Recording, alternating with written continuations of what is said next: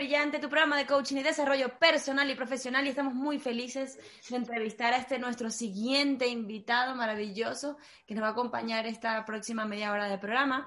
Él es Javier Barreira, guionista de cine y televisión, licenciado en periodismo, se formó en cine y televisión en la Universidad de California. En los últimos 20 años ha trabajado para agencias de publicidad, compañías de producción y del sector audiovisual, además de impartir seminarios.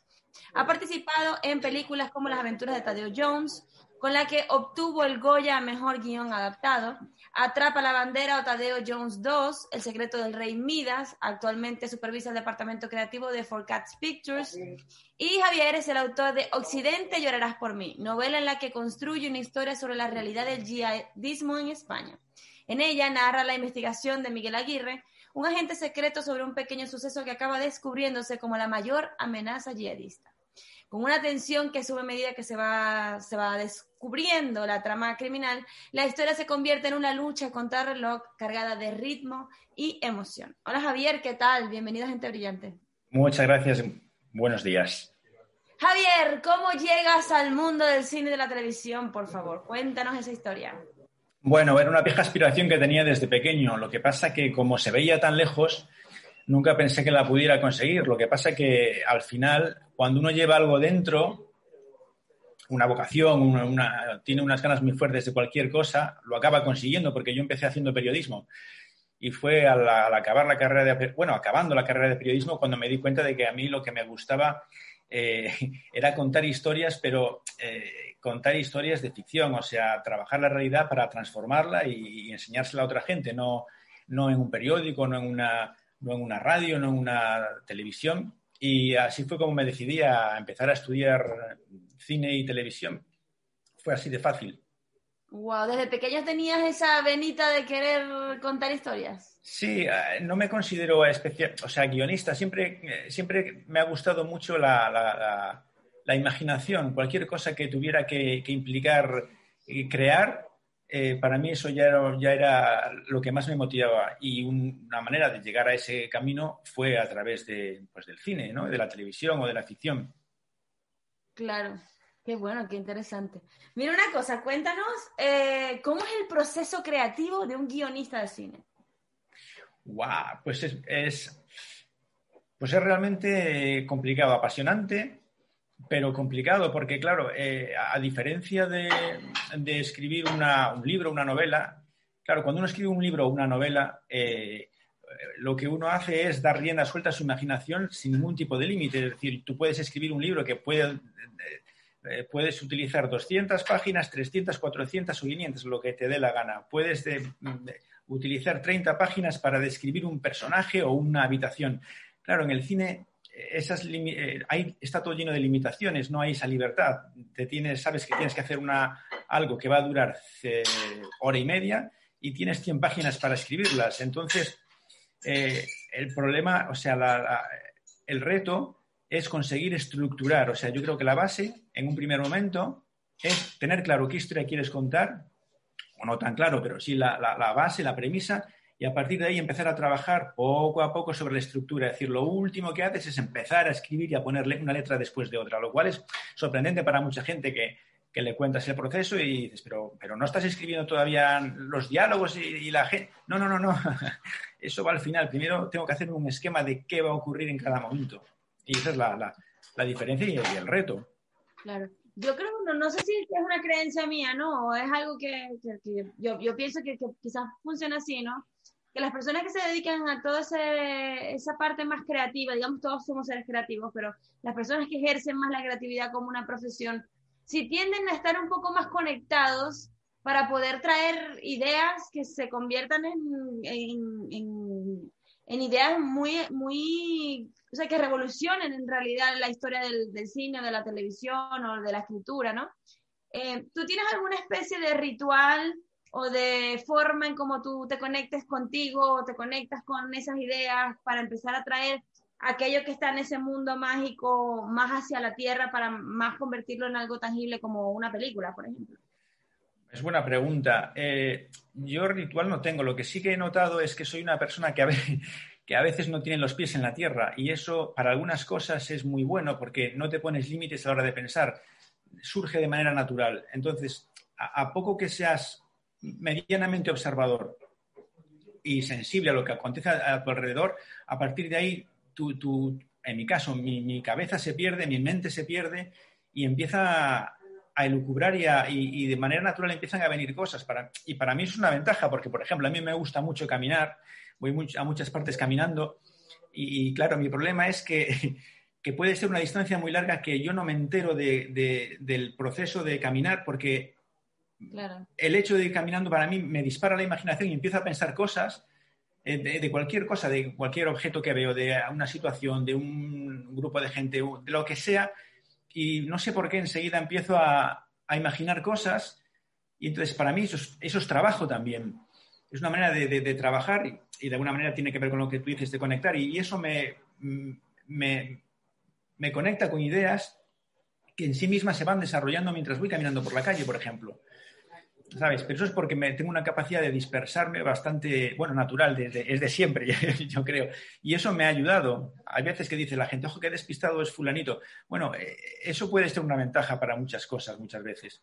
Claro, es que yo, creo que también en ese, en ese llamar dispersión, en realidad estás más conectado, aunque no estés interactuando con el exterior, eh, porque quizás afuera están pasando cosas, como por ejemplo estás caminando siete cuadras y no te has dado cuenta que caminaste siete cuadras porque estás aquí, pero sí que estás creando una realidad que luego se traduce en una peli que gana un premio, Goya.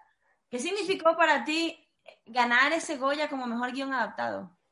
Buah, pues eso te puedes imaginar, pues fue una sorpresa muy grande, porque claro, eh, eh, en, principio te, dices, a ver, es una película de animación eh, y, de alguna manera sientes como que no la consideran igual que a las demás, ¿no? Siempre un drama o una película de mucho presupuesto, con, de época, con... Eh, crees que eso tiene como más posibilidades de, ganar cualquier tipo de premio. Entonces, fue una sorpresa, pero es absolutamente auténtica, ¿no? Que de repente digan, anda, pues se han fijado en una historia eh, y solo en la historia, o sea, se han fijado en el guion y no han pensado si es para todo un público, para las familias, para gente mayor, para adultos, para... No, y entonces eh, no, no, nos lo esperábamos. La verdad es que fue... Eh, lo, bueno de eso es que de no esperarse los que estás muy tranquilo, estás tan tranquilo en ese momento que estás esperando que digan el nombre para aplaudir a quien ha, a quien ha ganado, para decirle, jo, qué bien, me alegro por él. Pero claro, en ese momento, cuando dan el nombre del premio y resulta que eres tú, en ese momento, bueno, te alegras por dentro, pero en mi caso particular era diciendo, madre mía, ¿en qué lío me he metido yo ahora? Que tengo que levantarme y salir y saludar y recoger un premio. O sea, es una, sensación muy extraña, porque digo, pues qué vergüenza por una parte, pero qué alegría por la otra. Pero bueno, como no me lo esperaba, fue tan de repente que no, no me dio tiempo casi a nada. Claro. Cuéntanos, eh, Javier, ¿cuáles son tus más grandes sueños con este con este proyecto de ser un cineasta? Yo lo único que aspiro es eh, a contar historias que la gente pueda disfrutar. Es decir, yo mm, no me considero un, eh, un autor en el sentido estricto de la palabra, decir, no, yo cuento mi historia y al que le guste bien y al que no le guste que se aguante. Yo intento contar cosas que sean universales, que lleguen al mayor número de personas que, y que sobre todo que sean entretenidas, porque claro, es que lo que le estás pidiendo a la gente es que vaya al cine y, pague por ver tu trabajo. E, eso es una responsabilidad muy grande. E, entonces, si van a pagar, si van a gastar el dinero, si van a salir de casa, tienes que darle un buen motivo para no decepcionarles. Entonces, mi obsesión es contar historias que sean interesantes, que sean entretenidas, y yo me pongo en lugar de, ellos, yo, yo me, siempre me coloco como público y digo, a mí, si fuera público, ¿qué, quiero ver? ¿Cómo me, gustaría que, me contaran esta historia? Y e, esa es, mi, la verdad es que mi objetivo es ese, o sea, hacer cosas que a la gente le interese y, las disfrute. Claro. De todas las pelis que tú has hecho, ¿cuál es la que más has disfrutado? ¿Y por qué? Mm, pues te diría, a ver, es una respuesta un poco igual manida o lo que sea, pero siempre la que estoy haciendo en ese momento, en la que estoy ahora, ¿sabes? Porque guardo recuerdos muy buenos de, todas mis experiencias, porque cada una, de cada una aprendes algo. Pero, eh, pero claro, cuando estás en el proceso de una, como está todo por descubrir, es como, es como irte de, excursión a un sitio que no conoces, que tienes muchas expectativas puestas y como no conoces el lugar, cada esquina que doblas, eh, cada, metro que recorres es como una sorpresa nueva, ¿no? Y entonces, para mí, la que, estamos trabajando ahora, que ahora estoy trabajando una, estamos preparando una nueva película, eh, es apasionante porque la vas viendo crecer y crecer y crecer y dices, guau, o sea, y te imaginas ya cómo va a responder la gente y si esto puede funcionar o no.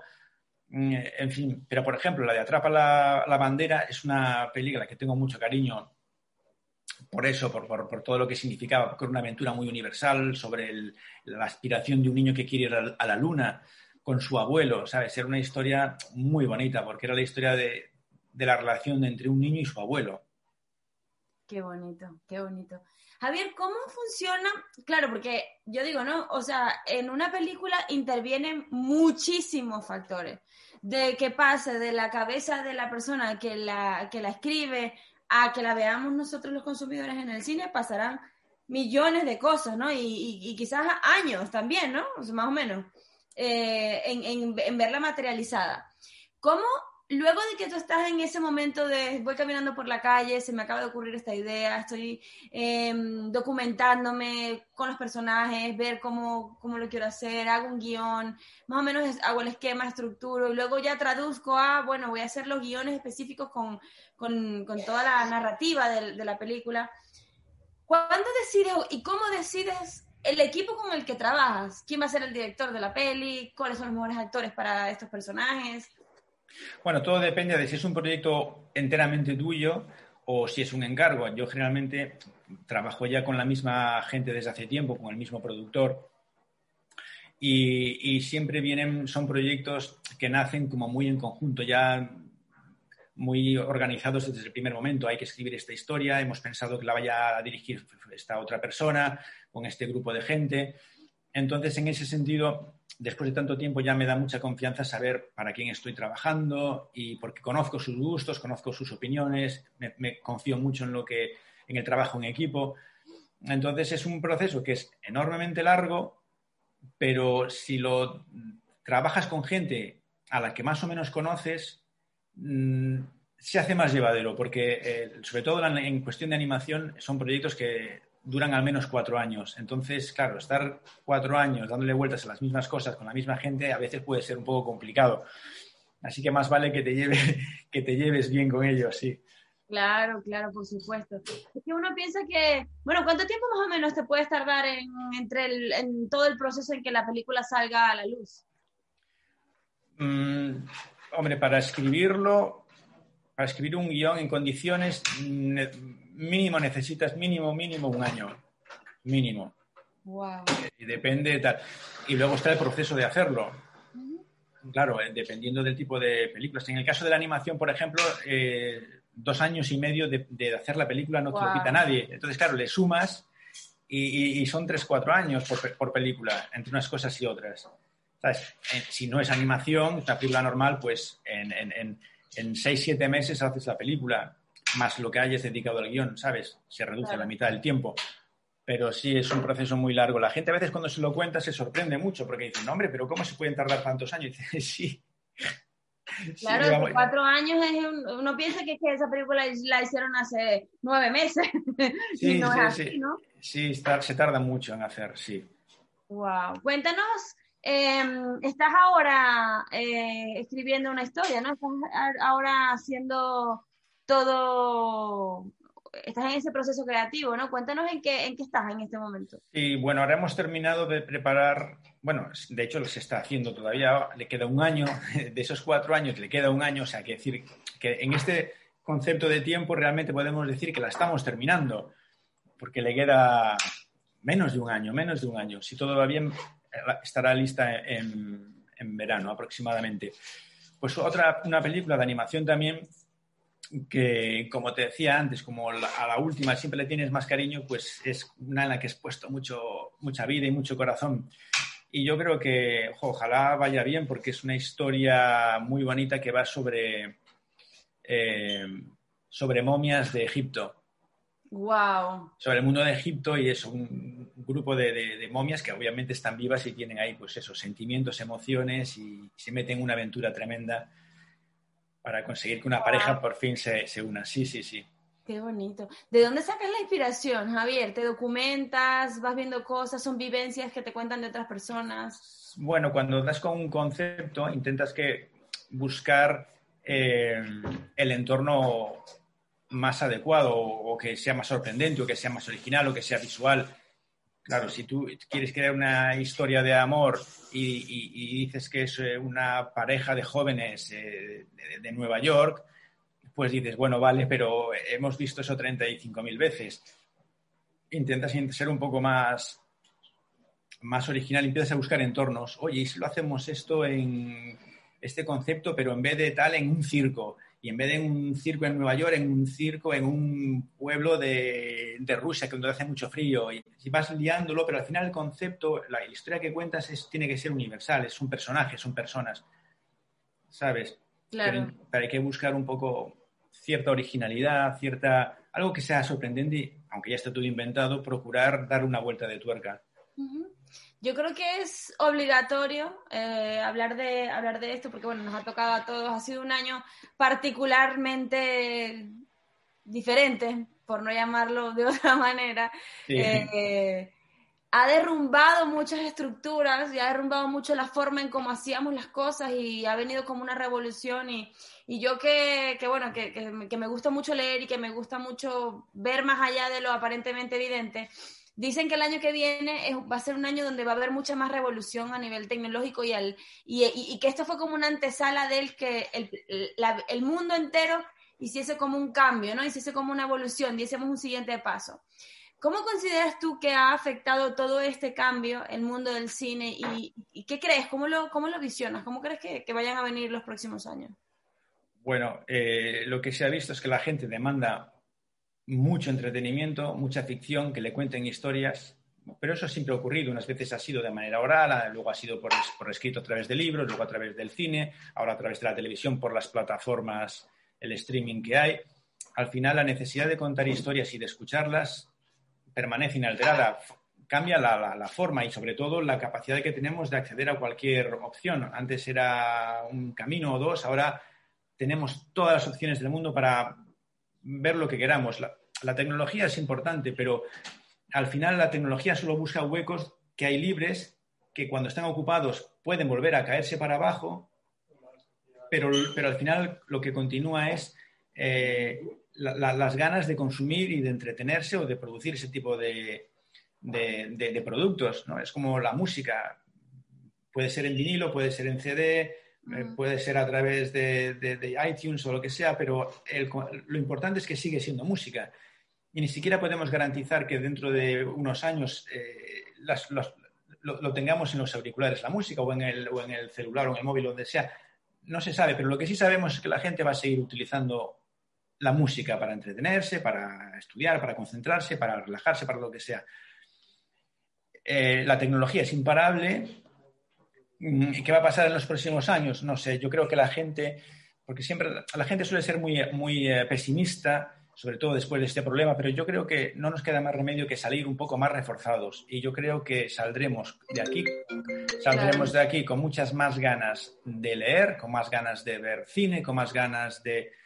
Quiero decir, si te fijas, de, hace un siglo hubo una pandemia, la de la gripe, la famosa gripe del 1918, que fue terrible, porque también fueron dos años eh, terribles de mucha, de mucha muerte, mucha confusión y, además se salía de una guerra mundial. Bueno, después de esa gran crisis llegaron los felices años 20. Claro, pues pensemos de esa manera. ¿Qué va a pasar a partir del año que viene o dentro de un año? Pues vendrán los felices años 20 del siglo XXI. Yo creo que la gente necesita y, va a querer eh, desahogarse, y, dejar atrás un periodo de crisis. Yo creo que tenemos que estamos obligados a, salir de ahí con mucha fuerza y con ganas de hacer muchas cosas. Y yo creo que va a haber un boom de todo tipo, intelectual, creativo, es necesario. ¿Tú, consideras que aquí en España eh, hay un apoyo real al cine? ¿tú crees que el consumidor va a las salas de cine a ver las pelis, paga por ver la peli? A ver, eh, la situación el consumo de cine eh, es una realidad que, no va bien y que ha bajado en todo el mundo, precisamente por la facilidad que hay para consumir ese mismo producto en tu propia casa. lo, cual de alguna manera también es un poco triste que, hemos acostumbrado a la gente joven a ver películas en, un teléfono móvil, cuando, cuando el cine lo que te ofrece es una experiencia única y grandiosa, que es tú solo, una sala enorme, con un sonido que te llega por todas partes. Y es una vivencia, o sea, que claro, que, muchos jóvenes no tienen, porque eh, si, les llevaras a un cine a ver una película, yo creo que alucinarían diciendo, anda, o sea, no tiene nada que ver con haberlo visto en, en, eh, un, teléfono. Eh, es que no sé, es difícil de, Yo creo que fíjate que una de las cosas, yo soy una amante del cine. Y en mis viajes de autodescubrimiento eh, reconocí que una de las actividades que más disfruto estando sola, o sea, haciéndola sola, es ir al cine. Que muchas veces antes era como que, ¿cómo vas a ir al cine sola? Que no tienes ni siquiera nadie que te acompañe. Yo, pero para yo ir a una sala de cine no necesito, ¿sabes? No necesito estar acompañada. Pues estoy yo con la peli, viviéndome el momento y ya está. Pero ciertamente desde que me mudé a España, porque he, pasado ya por, he estado en dos países antes de llegar a Madrid, eh, sí me he dado cuenta que aquí ir al, o sea, ir al cine, comprar la entrada para ver una peli, no es costoso. Lo que es costoso es lo que hay alrededor de la peli. Es decir, si tú te vas a comprar algo, entonces resulta que lo que te vas a comer en el cine vale mucho más que la entrada de la peli que vas a ir a ver. Y me parece como desproporcionado eso, porque en realidad el protagonista del asunto es la experiencia que tú vas a vivir viendo la película. Sí, correcto, pero ¿sabes qué es lo curioso? Que, eso no es al azar. Es decir, los cines donde hacen sus ingresos es en lo que, en lo que venden en palomitas y Coca-Colas. Claro. Más que las entradas de cine. Claro. O sea, es superior. Entonces, eh, no pueden negarse a, eso. O sea, es que les va la vida en vender, en permitir que entres con la comida al cine. Antiguamente era decir, no, ¿cómo vas a meterte con, ¿no? Ahora puedes entrar con, el aperitivo, con la Coca-Cola, el, chocolate, los nachos, todo al cine, no hay problema. ¿Por qué? Porque es una fuente de ingresos muy importante. Claro. Muy importante para, los cines. Bueno, oye, si eso, con eso se consigue la supervivencia del cine, pues oye, por mucho que te moleste oír a alguien masticar detrás, tendrás que acostumbrarte, no, no nos queda otra. Así es, así, totalmente. Javier, ¿qué te espera el próximo año? ¿Qué objetivos, qué metas te planteas para el 2021? Bueno, pues eh, ante todo hay que ver la vida con optimismo. Entonces, nada, seguir como hasta ahora, trabajando, que no falte el trabajo, eh, creando eh, historias, escribiendo cosas nuevas y, que sean productivas para la gente, que, te, que, sientas que, son interesantes para la gente, que merecen la pena hacerlas. Y es eso, es aportar tu grano de arena digamos así, al mundo, ¿no? Cada uno en su trabajo, pues en el mío es esto, eh, que la gente eh, se entretenga y se olvide de sus problemas cuando está viendo una película, por ejemplo, o leyendo una novela. Qué bueno, me alegro muchísimo. Muchísimas gracias, Javier, por habernos acompañado. Ha sido un inmenso placer realmente tenerte y te auguramos mucho éxito. Pues muchísimas gracias, Andrea. Un saludo muy grande. Así que ya sabes, es tu casa y te esperamos muy pronto cuando quieras volver. Gracias. Estamos para ti. Muchas gracias. vamos a una pausa muy corta, pero ya volvemos con más de este maravilloso programa, Gente Brillante.